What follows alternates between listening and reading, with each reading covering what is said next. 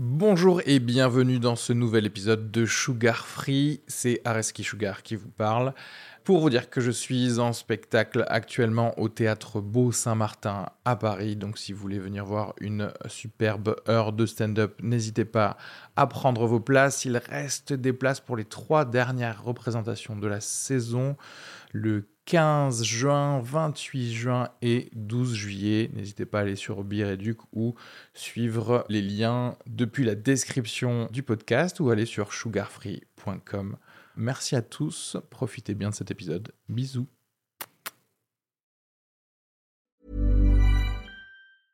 I'm Sandra, and I'm just the professional your small business was looking for. But you didn't hire me because you didn't use LinkedIn jobs. LinkedIn has professionals you can't find anywhere else, including those who aren't actively looking for a new job but might be open to the perfect role, like me. In a given month, over 70% of LinkedIn users don't visit other leading job sites. So if you're not looking on LinkedIn, you'll miss out on great candidates like Sandra. Start hiring professionals like a professional. Post your free job on linkedin.com/achieve today.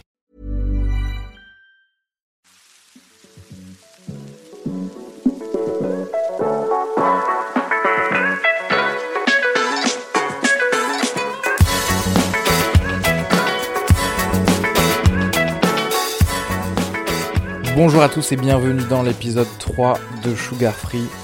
Je suis Areski Sugar et euh, je parle actuellement, et c'est ce qui va se passer pendant tout cet épisode, je vais parler euh, de la vie et euh, vous donner la lumière. J'ai envie de commencer par remercier toutes les personnes qui ont écouté les deux premiers épisodes, qui se sont abonnés, qui m'ont envoyé des, retours sympas. Il y a même des gens qui ont déjà euh, mis euh, leurs 5 étoiles et leurs commentaires sur euh, l'Apple Podcast. C'est vraiment ça. Merci beaucoup. J'en avais parlé euh, lors du premier épisode et c'est vrai qu'il y a vachement besoin de ça en fait pour tout simplement exister pour un podcast. Donc n'hésitez pas à aller mettre euh, 5 étoiles et un commentaire cool sur Apple Podcast. Pour tous ceux qui ont l'iPhone, c'est euh, assez facile. C'est sur votre, votre appli. Et comme je disais, pour ceux qui ont Android, bah c'est c'est plus compliqué. D'ailleurs, moi-même, j'ai pas réinstallé iTunes sur mon PC depuis 2012. C'est un peu difficile pour moi de noter mes propres podcasts alors que ce serait un 5 étoiles facile. Mais ça ne me fait que remercier encore plus ceux qui l'ont fait, notamment euh, un Thomas. euh, alors je vais peut-être pas l'afficher parce qu'il y a peut-être son vrai nom de famille sur l'Apple euh, Podcast, mais euh, Thomas qui met j'aime t'écouter, je t'aime. Écoute, je ne sais pas qui tu es, mais, je t'aime aussi. Car tu as d'excellents goûts. Et pour tous ceux qui sont un peu plus flemmards de, de faire ça, au moins, allez liker euh, la page Sugar Free, que ce soit sur Instagram, Facebook, etc. Et puis juste, en fait, écoutez. Hein, Abonnez-vous au podcast, écoutez. Et envoyez-moi des messages, en fait, si vous avez des, des trucs à redire. J'ai envie un peu de m'énerver, là dans ce podcast parce que en fait je, je reviens d'une euh, sortie avortée vers des euh, tâches administratives à faire. Alors faut savoir que je suis très procrastinateur. Du coup, je repousse au maximum les trucs à faire qui sont chiants. Mais une fois que j'ai la motivation pour le faire, c'est une pierre tellement énorme à mettre euh, en branle juste avant la falaise que si les choses se passent pas comme prévu en fait à l'extérieur, ça me fait hautement chier. Et là, c'était débile, j'avais pas énormément de choses à faire, mais c'était juste que je voulais aller à la banque encaisser un chèque. Il y a une putain de machine qui est faite pour déposer un chèque. Donc ok, le samedi, je sais que les banques sont fermées à cause des gilets jaunes. D'accord, admettons. Mais pourquoi ils peuvent pas rouvrir le dimanche? Je veux dire, j'ai besoin de personne. Pourquoi j'ai pas accès à la machine en fait? Je veux dire, tu me laisses accès aux autres machines qui permettent de retirer mon argent. Pourquoi est-ce que je peux pas déposer mon argent en fait? Ça me saoule quand on a une technologie où on, on a un service qui est offert que par des machines, mais que c'est pas disponible 24 heures sur 24. C'est quoi le projet de ça? Le projet de, de faire semblant que genre les machines doivent dormir en fait. Non, je peux déposer mon chèque quand je veux. Ah oui, euh, non, désolé, notre machine à dépôt de chèques a pris des RTT ce week-end. Euh, Elle est partie à Casioland avec ses petites calculatrices. euh, Ferme ta gueule en fait je sais pas d'où elle vient cette réticence à ne pas utiliser tout notre potentiel technologique. Et euh, encore là, je vais même pas dans genre créer des, des, des super machines. Je veux juste dire pourquoi tu donnes pas la disponibilité de trucs qui existent déjà, qu'on utilise déjà, mais que tu utilises pas les avantages de cette technologie qui est que bah, ça se repose pas et tout est là, quoi, tu vois. Comme s'ils essayaient de nous faire penser que derrière chaque euh, machine de dépôt de chèques, tu sais, il y avait quand même un gars qu'il fallait recruter pour qu'il relise tout, tu vois, alors qu'on sait très bien que c'est pas vrai, quoi. Ah oui, il y a Thierry là euh, qui va lire tous vos tous vos chèques, hein, il va tout euh, valider d'abord. Au début de ma vie professionnelle, j'avais laissé traîner un chéquier perso chez mes parents, mon père avait pas vu, il a fait un chèque avec mon chéquier et sa signature en croyant que c'était son chèque à, lui. Je peux vous dire, le chèque, il est passé crème et c'est moi qui ai été débité, en fait. Donc si ça peut rassurer des faussaires là qui nous entendent, euh, sachez que personne ne regarde les signatures. Je pense que c'est lié à ça, mais il y a un truc que je déteste, c'est les gens à qui tu parles de voitures autonomes et qui sont là genre ah non hein, moi je pourrais jamais euh, faire confiance aux voitures autonomes hein. ouais j'aurais quand même toujours un problème je voudrais vraiment euh, toujours tenir le volant parce que c'est plus sûr je suis plus euh, en contrôle mais mec t'es en contrôle de rien du tout en fait la voiture autonome elle va jamais prendre le volant à 23h30 en disant ouais mais c'était que deux bières quoi mais juste intellectuellement parlant quand on te dit genre avec des stats qu'une voiture autonome fait moins d'accidents qu'un humain, mais que toi, tu me dis non mais je préfère quand même que ce soit un humain qui conduise la voiture, ben ça me prouve justement pourquoi ça devrait être une voiture autonome en fait, qui devrait s'autoconduire. Déjà, c'est ce qu'on laisse faire avec les avions par exemple. Tout le monde dit que quasiment 100% euh, d'un vol en avion est réalisé par euh, le pilote automatique. D'ailleurs, tu vois tous les crashs qu'il y a franchement, tous les crashs qu'il y a, c'est toujours ah bah ouais, mais c'est parce que finalement le copilote, en fait, il a fait une connerie. Les gens, ils ont tellement un problème avec les statistiques parce qu'ils se croient au-dessus des statistiques, en fait. Tu sais, quand tu leur dis oui, non, mais tu comprends que 70% des gens vont faire ça. Oui, mais ils vont pas me le faire à moi. Ben en fait, euh, si, t'as 7 chances sur 10 qu'ils te le fassent à toi, en fait. Ouais, mais pas à moi quand même. Je suis pas en train de faire l'apologie euh, des robots et dire qu'il faudrait tous qu'on soit des robots. Je dis juste, en fait, on les a créés, donc autant euh, épouser le truc, en fait, se détendre sur le truc. Personne ne te dit, ouais, mais les fourchettes, je fais pas trop confiance quand même. Ça pique, hein. C'est une création de nous, tout va bien. D'ailleurs, les gars, c'est les dernières années pour vous occuper d'arrondir vos fins de mois avec des des jobs de Uber, hein, parce que ça va bientôt être fini. Hein. Et ça c'est marrant parce que ça va probablement pas être un sujet euh, de débat aux prochaines élections présidentielles en France. Le fait que y a, on est vraiment sur le virage où d'ici 5 euh, à 10 ans, oui parce que là ça y est, je suis passé en mode euh, prophétique, d'accord? Attention, sugar free prophétisation. Ce que je vais faire, c'est que je vais en faire plusieurs en fait dans tous mes podcasts et dès qu'il y a un truc qui se révélera vrai, bam, je ressortirai le vieux podcast et je, pourrais vous dire, ah, je vous avais dit, futurologue. Bon, derrière, ce que je vous dis pas, c'est que je ferai probablement des milliers euh, de mauvaises prophétisations, mais ça, personne n'en parlera jamais. Et ça marchera sur le nombre. Oui, tout ça pour dire que les prochaines élections présidentielles, on parlera pas du fait qu'il y aura une grosse partie des jobs peu qualifiés qui vont être remplacés par des robots avec euh, l'avènement de l'intelligence artificielle, les voitures autonomes, les trucs comme ça, mais mais il y aura de gros problèmes en fait qui vont arriver quand tous les routiers vont se rendre compte que euh, leur job ne sert plus à rien. Le premier transporteur routier à qui tu dis on a un conducteur pour vous euh, qui ne s'arrête jamais, qui est tout le temps lucide, qui a des yeux à la fois devant, derrière et sur les côtés, qui va klaxonner zéro meuf quand elles sont en jupe, je ne vois pas pourquoi est-ce qu'ils garderaient euh, des conducteurs humains en fait. Le problème étant que voilà, moi si je suis routier et que ça fait 15 euh, ans que je suis dans ma boîte et qu'on me dit du jour au lendemain mais en fait tu ne sers plus à rien, si c'est pas un problème que tu gères un petit peu à l'avance, tu vas te retrouver avec des autoroutes euh, barrées pendant pas mal de temps. Et là, les gilets jaunes qui t'empêchent d'aller chez Uniqlo le samedi à 16h30, ça va être un problème beaucoup moins chiant. Je sais qu'il y a quelques mecs qui commencent à en parler chez les candidats euh, aux présidentielles américaines de 2020, notamment Andrew Yang. Et je trouve ça toujours marrant quand il y a des sujets dont on ne parle pas qui vont être vraiment les vrais problèmes. Mais ouais, mais t'as juste pas envie d'en entendre parler parce que c'est pas hype dans les médias qui créent le sujet du moment. En plus, ça sonne tellement geek comme problème.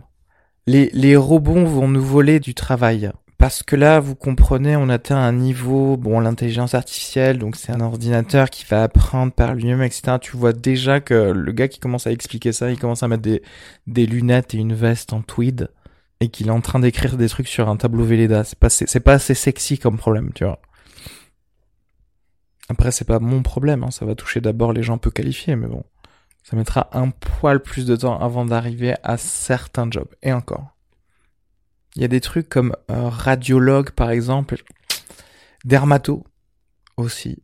Euh, on se rend compte que voilà, on est en train de créer des logiciels qui savent mieux en fait diagnostiquer euh, bah, tout ce qu'il y a à diagnostiquer quoi. Parce que forcément, si tu mets euh, des milliers et des milliers de photos dans une base de données et que tu euh, caractérises à chaque fois les photos, ben un ordinateur ça va trouver d'infimes similarité là où l'œil humain va parfois faire une connerie. Après, bien sûr, ça ne nous remplacera pas totalement. Il faudra quand même quelqu'un qui comprend le système général de la biologie. Mais ça peut être comme tout ce qui est un peu plus automatisé. C'est-à-dire que tu vas passer d'un service à une personne, à l'hôpital, par exemple. En gros, un plan de traitement, il faut que ce soit fait par un humain. Mais après, le reste. Alors, pour parler de ce que je connais à peu près, en dentisterie, je parlais déjà. Ancienne prophétisation pendant mes études euh, du fait que, ben, en gros, euh, si tu arrives à stabiliser une tête euh, de quelqu'un, un robot pourrait faire mieux ton travail parce que si tu lui donnes un scanner de de la tête du patient, il pourrait placer des choses exactement au dixième de millimètre. Et en fait, il y a maintenant trois ans, je pense, un robot chinois qui a posé les premiers implants sur implants dentaires, je veux dire, euh, sur une mâchoire d'un patient et effectivement bah, les résultats sont euh, meilleurs par rapport à une personne même expérimentée qui fait ça avec ses mains. Et là encore, je sais que quand j'en parle même avec, d'autres praticiens qui peuvent me dire j'ai pas envie de me faire soigner par euh, une machine même si elle est pilotée par un médecin, un dentiste en l'occurrence. Donc j'imagine que bah, si tu, tu en parles aux patients, ça doit être pire encore. Mais encore une fois, je ne vois pas le truc. Par exemple, alors je sais pas ceux qui ont déjà pu avoir une euh, chirurgie euh, de la myopie. C'est un laser en fait qui fait des trucs.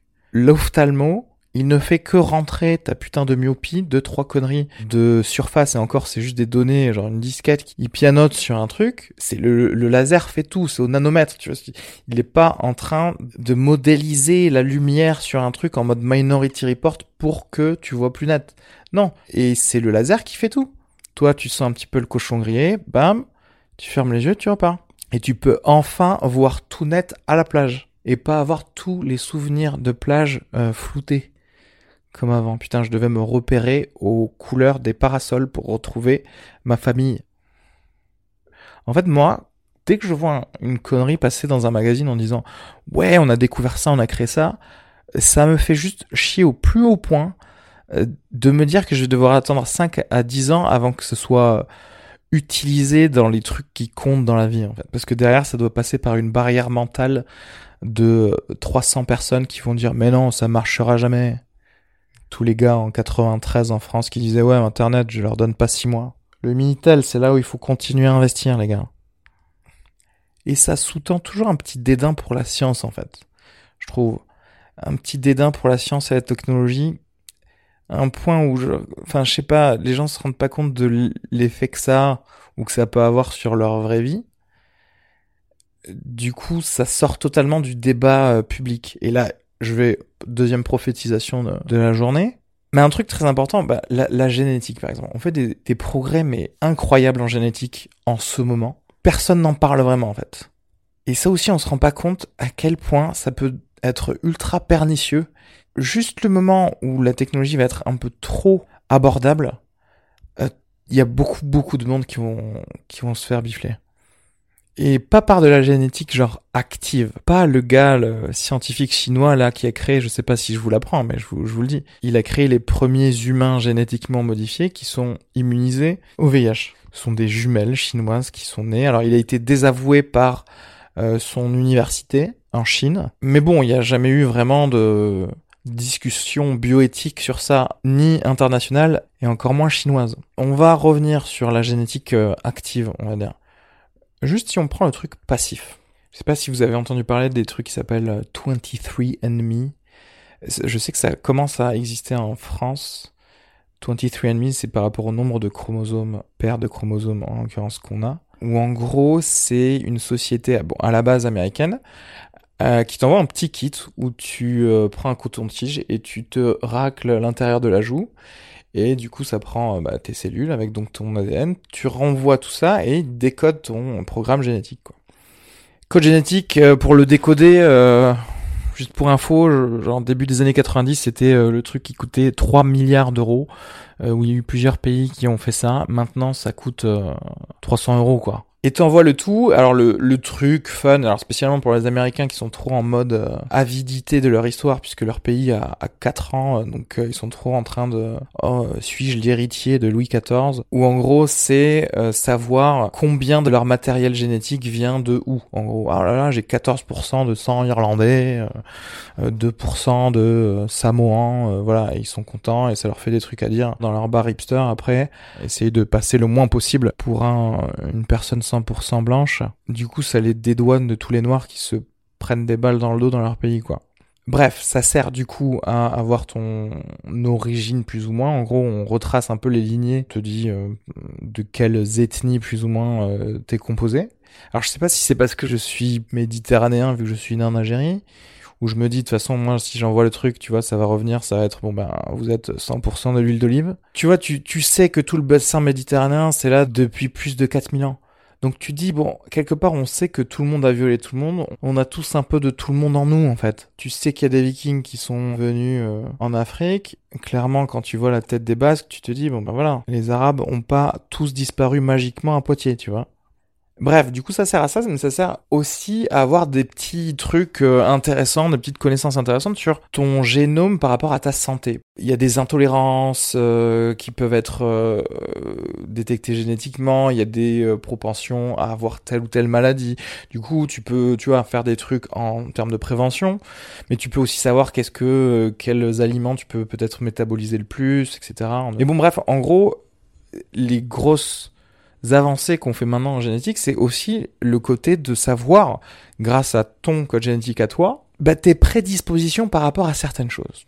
Du coup, pour revenir au truc sur comment, par exemple, ces petites avancées-là peuvent changer les choses. Avant que les voitures autonomes et les routiers autonomes arrivent, par exemple. Admettons que moi, j'ai une entreprise de transport routier. Ça marche plutôt bien, je fais un poil de bénéfices, mais c'est pas ouf. C'est-à-dire qu'on est quand même au point où, genre, s'il y a un de mes routiers qui me fait faux bon ou quoi, ça, ça peut être vraiment chiant. Mais au moins là, ça va. Je peux rembourser euh, les mensualités de ma maison. Euh, le business juste fonctionne. On n'est pas en train d'avoir un bénéfice de ouf, mais ça va quoi. Et là, il faut que je recrute euh, quelqu'un de nouveau. Et il se trouve que, genre, une compagnie comme 23andMe, ils testent aussi ta prédisposition à garder ton sang-froid en cas de problème ou alors ta prédisposition à avoir des réflexes rapides, par exemple. Pourquoi pas ton acuité visuelle, genre au-delà du simple test. C'est-à-dire, par exemple, ah, peut-être que toi, tu vas coder pour plus de bâtonnets, donc que ton contraste va être encore meilleur. Admettons que j'ai accès à une espèce de base de données comme ça sur tous les CV, en fait, qu'on m'envoie. Et que je vois ces stats du futur employé et qu'elles sont bonnes. Parce que tout le temps quand tu dis des trucs comme ça, quelqu'un va dire oui mais je veux dire il y a d'autres choses, euh, ça dépend de l'entraînement des gens, etc. Ok d'accord, le même entraînement. Ok, je vous parle de la même personne. Parce qu'en vrai, pour un job, en général, 90% des gens qui donnent leur CV pour un seul et même job, c'est les mêmes personnes.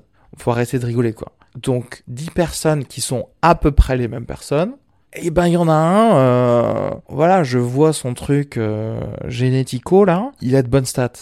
clairement, j'ai pas, j'ai pas envie de me faire chier quoi. Statistiquement parlant, je vais avoir moins de merde avec ce gars. Et en fait, ça, c'est le début de créer des races en fait. Et quand je dis des races, je suis pas en train de dire race comme Jean-Marie Le Pen dit race, tu sais, où il y a quand même une vidéo de lui qui dit espèce de roue à quelqu'un. Non, moi je suis en train de vous parler de race en mode Tolkien. C'est-à-dire on va se créer des hobbits, des elfes, des nains. Voilà, on va on va se créer ça parce que ça nous arrange dans le mode du travail. Parce que je vous explique en fait. Spécialement en France d'ailleurs, où il y avait une dernière étude qui a montré qu'il faut six générations pour qu'un enfant pauvre s'élève dans l'échelle sociale. En gros, il faut 180 ans pour que quelqu'un d'une famille en bas de l'échelle des revenus arrive au milieu de l'échelle des revenus. Et attention aux gens qui vont me donner des exemples de ah oui mais il y a des gens ils peuvent dilapider là. oui, oui ok d'accord. Si j'ai bien marre d'un truc c'est quand je dis quelque chose général et que quelqu'un vient me donner un contre-exemple particulier. Oui je sais qu'un contre-exemple ça, ça existe. Je sais qu'il y a des gens ils font pas de chimiothérapie et d'un coup leur cancer part. Cool, good for them. Mais moi je parle de tous les autres en fait, tous les autres que si ils font rien, ils ont des putains euh, de polypes qui leur poussent euh, sur la tête, tu vois. Donc en gros, si tu commences à sélectionner génétiquement un routier et que le gars a un enfant, d'ailleurs c'est vrai que j'ai toujours considéré que j'ai dit routier, j'ai pas dit routière, mais je devrais dire les deux quoi. Et donc routier routière, ils vont avoir un enfant qui vont qui va probablement là encore à peu près statistiquement, bah du coup forcément avoir un peu les mêmes marqueurs génétiques et donc les mêmes prédispositions pour être routier. Si en plus culturellement derrière il a la culture du routier, c'est-à-dire que bah en fait en général toute profession, si t'es l'enfant de quelqu'un de cette profession, si tu baignes déjà un peu dedans, bah mine de rien t'as quand même un petit pied d'avance parce que tu vas forcément savoir des trucs, tu vas forcément entendre parfois euh, tes parents euh, qui parlent autour de la table euh, avec leurs collègues et c'est des informations en plus tu vois c'est toujours du, bonus par rapport à d'autres personnes qui ne savent pas du tout comment cette profession fonctionne. Tu rajoutes ça et tu multiplies ça sur plusieurs générations. Tu rajoutes à ça la possibilité que le chinois de tout à l'heure celui qui a créé des bébés immunisés au VIH alors lui déjà il risque de se faire engager par les plus gros proxénètes du monde quoi. Putain ça ça serait un, un film horrible un peu. Ou un film porno je sais pas trop un truc genre, un, imagine un proxénète qui crée un bordel que de personnes prostituées génétiquement créées pour le plaisir de des clients. Vous entendez ce pitch sur ce podcast pour la première fois. On va peut-être en faire un film. À mon avis, ça va plus finir en hentai qu'un film normal, mais on sait pas à la place de l'immunisation au VIH, le, mec commence à, partir sur ah bah tiens, on peut te faire les yeux plus grands, tu vas mieux voir la route par exemple. Tu vois, pendant qu'à d'autres personnes, il va faire autre chose. À d'autres personnes, il va dire tiens, on va te rajouter un doigt, tu coderas plus rapidement pour les enfants d'informaticiens. Non mais ça va être bienvenu à, à Gataka, sauf qu'on y arrive vraiment. C'est ça le, je crois qu'on a un problème avec la science-fiction en fait. Comme la science-fiction, c'est très rapproché de la du fantastique dans nos esprits dès qu'il y a un truc dans un film de SF, on se dit forcément ça ne nous concernera jamais. C'est juste un petit truc sympa de fiction pour euh, avoir peur, avoir des petits frissons. putain de voisins qui viennent présenter leur appart en Airbnb à des putains d'Américains encore. Comme je parle des Américains, on dirait que je, je, je, je suis américanophobe, mais pas du tout en fait. En vrai, moi, je suis un, sudiste américain. J'écoute du Leonard Skinner, j'écoute de, de la country music, les gars. J'adore ça. Ils sont timides, je trouve, euh, dans mon immeuble, les Américains, qui viennent en Airbnb, tu sais. Je leur dis bonjour et tu vois à leur visage, oh là là, c'est exotique. Il a dit bonjour, tu vois. C'est marrant de se dire que tu peux t'appeler Jean-François, travailler pour HSBC, mais que tu peux être exotique pour quelqu'un dans le monde. Et ça, c'est beau. Je vais vous laisser parce que je dois aller euh, sur une scène là. Et justement, je vais vous parler rapidement des deux prochains épisodes. Euh, il y a un pote qui m'a donné euh, l'idée de mettre en fait des morceaux de stand-up que j'ai déjà pu mettre voilà sur internet, sur Facebook, YouTube, etc. Mais en fait de les mettre euh, sur Spotify. je me suis dit, ben, en fait, quitte à les mettre sur Spotify, autant, pourquoi pas, bah, utiliser mon propre podcast. Et je pourrais avoir, du coup, des épisodes avec simplement bah, du stand-up. Comme ça, je dirais, épisode 4, tiens, c'était mon passage sur, et justement, euh, Colline s'était foutu de moi, Colline Claveau-Mégevant, euh, l'invité de l'épisode 2 s'était foutu de moi pour euh, mon sketch, parce qu'il y a eu genre 4 likes sur Instagram, donc y a eu du, énormément de succès pour moi. à, 5 likes, je suis ouf, tu vois, euh, sur les anti-vax. Euh, du coup, voilà, je vais mettre celui-là et je pense que je vais en mettre, voilà, tous les, euh, j'en sais rien, tous les quatre épisodes, tous les trucs comme ça. Je mettrai un petit passage de moi sur scène, vu que de toute façon, c'est l'audio qui, qui compte beaucoup parce que ma scénique est encore beaucoup trop moisie, tu vois, pour avoir un intérêt quelconque, même si bon, je vous engage quand même à, à liker ma page Facebook et, et avoir ces morceaux de stand-up là euh, avec l'option visuelle. Et bref, voilà, je, trouvais que c'était une, une, bonne idée d'avoir ça en plus dans mon podcast. Je vous l'avais dit euh, au premier aussi pour expliquer euh, le fait qu'il n'y avait pas vraiment de concept. Ça me plaît de pouvoir mettre des créations qui peuvent au moins un peu se traduire en audio. Et donc j'expliquerai que sur le descriptif, mais je ferai pas d'intro pour ces épisodes-là, je pense. Voilà, ça va être juste le pur stand-up, euh, même si ça dure que 3 minutes. Ce sera un épisode de 3 minutes et c'est tout. Et ce pote qui m'a donné cette idée, euh, voilà, en discutant avec lui, eh ben c'était Carter Morgan, un stand-upper américain qui était venu faire à peu près, je sais pas, euh, neuf mois euh, à, à, Paris, qui a fait euh, notamment l'école de, de clowns à Paris, mais qui a donc écumé euh, toutes les salles euh, de stand-up en anglais à Paris. Et c'est là qu'on s'est forcément rencontrés et qu'on a joué plusieurs fois ensemble. Ce sera l'invité de l'épisode suivant. Alors, c'est un Américain, et donc oui, cet épisode sera en anglais. C'était d'ailleurs le, c'était le premier tête-à-tête que j'ai enregistré en me disant que ce sera pour ce podcast, mais je le sors que maintenant. C'est là que tu vois, tu te dis, t'as envie de te briser des chaînes du fait de plaire et, d'être compréhensible aux gens, mais t'es obligé quand même. C'est pour ça que j'ai pas mis ce, cet, épisode en anglais en premier, tu vois. Ça aurait été un peu, un peu déroutant, je pense.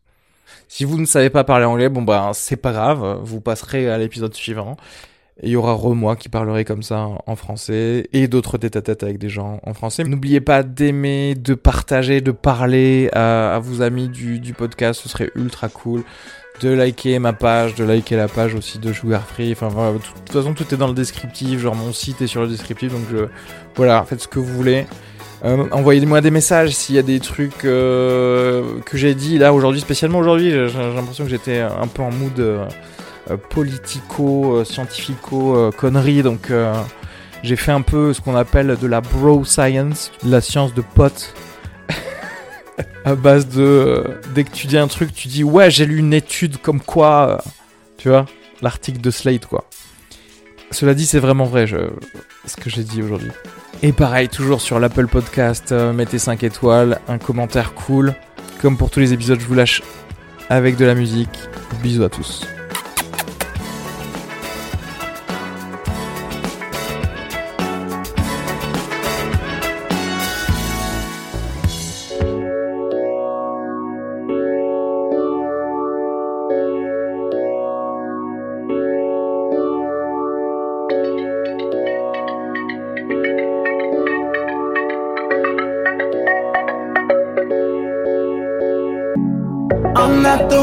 you should be turning to. I got my demons that I'm working through. I'm only scheming, nothing personal. It's all down to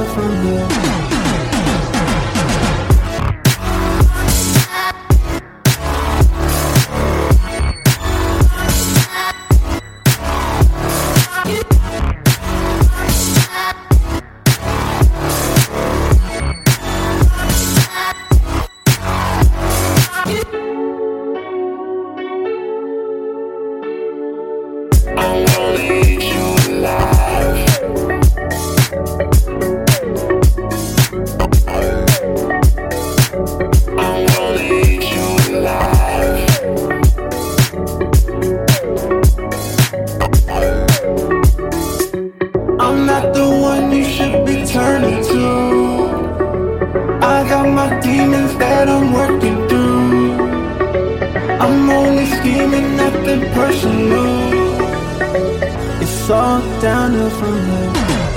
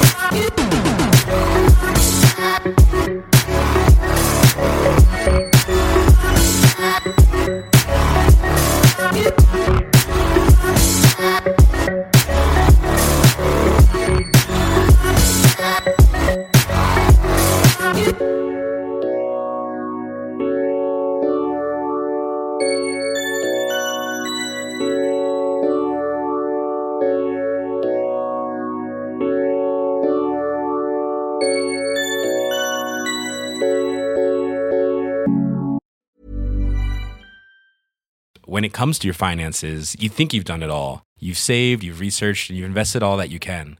Now it's time to take those investments to the next level by using the brand behind every great investor, Yahoo Finance. As America's number one finance destination, Yahoo Finance has everything you need, whether you're a seasoned trader or just dipping your toes into the market.